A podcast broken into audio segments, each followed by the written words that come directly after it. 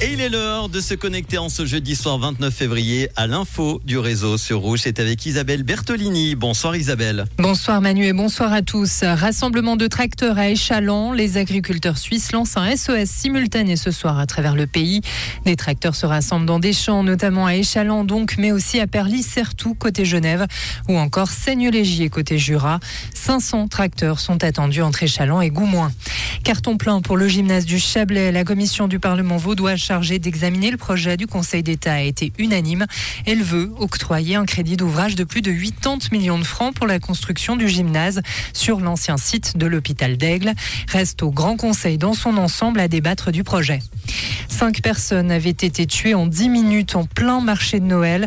Le procès de l'attentat de Strasbourg de décembre 2018 s'est ouvert aujourd'hui à Paris. Sur le banc, quatre accusés, dont l'auteur des coups de feu. Lui risque une peine à perpétuité et les autres dix ans d'emprisonnement. Une distribution d'aide humanitaire a viré au drame à Gaza. Plus de 100 Palestiniens ont été tués selon une annonce du Hamas. Celui-ci accuse les soldats israéliens d'avoir ouvert le feu sur la foule. Des sources israéliennes ont confirmé que des soldats avaient tiré à balles réelles, mais ni que les tirs soient responsables de ce lourd bilan. Ezep succède au Schtroumpf. L'artiste suisse sera au cœur de la nouvelle exposition du château de Saint-Maurice en Valais. Elle sera visible du 6 avril au 17 novembre. Plus de 500 dessins du jeune voix habilleront les murs du musée. Merci Isabelle, bonne soirée à toi, retour de l'info, ça sera demain matin sur Rouge dès 6h30 avec Tom.